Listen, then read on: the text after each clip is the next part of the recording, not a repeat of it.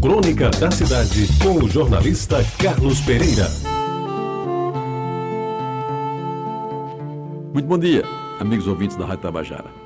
Meus amigos, o ano exato eu não me lembro, mas eu sei que foi na década de 50, talvez na segunda metade, aí pelos anos 56, 57, por aí.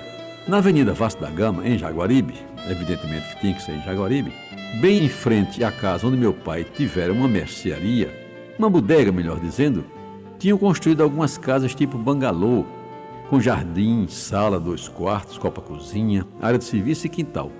Exatamente numa área de carrapateiras, com uma clareira no meio onde joguei as melhores peladas da minha vida. Nessa altura, eu já havia me mudado para a rua Diogo Velho e minhas incursões no Baixo Jaguaribe eram cada vez mais raras, limitando-se, quando muito, a algumas missas na Igreja do Rosário ou uma vez por ano as idas certas na festa da padroeira do bairro, no mês de outubro, quando no pavilhão central, já com ares de forasteiro, tirava uma de importante, aluno do liceu, já funcionário do DR e pronto para namorar, e namorar sério de preferência. Pois bem, meus amigos, a notícia correu célere. Na casa de um ex-embarcado da Marinha, havia uma santa que chorava. Nem bem um jornal divulgou a nova, centenas de pessoas já se dirigiu a vasta gama e quase todas, sem poder entrar em casa, ficavam em frente, comentando e aumentando as notícias que de lá de dentro saíam, cada uma mais desencontrada do que a outra. Ora tinham visto com estes olhos que a terra vai comer as lágrimas de sangue que vertia a Virgem. Outras chegavam a dizer que nada tinha conseguido ver, enquanto algumas beatas mais empedernidas não somente juravam ter visto as lágrimas, como associavam o fato ao próximo fim do mundo. Pois bem, naquela época, ainda não havia televisão em João Pessoa e o próprio rádio tinha imensas dificuldades para transmitir os acontecimentos do local. Daí porque funcionava mesmo era informação boca a boca. E neste particular, nenhum lugar do mundo fazia isso melhor do que Jaguaribe. De modo que inicialmente os curiosos foram ali de pertinho.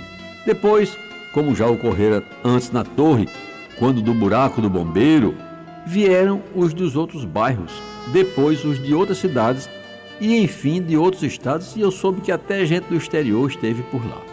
Então estabeleceu-se o comércio ambulante, as carrocinhas de pipoca, de sorvete, de rolete de cana e de cachorro quente, de guaraná Dora e Sanhauá, todos faturando em cima das lágrimas da santa, que poucos tinham a aventura de ver.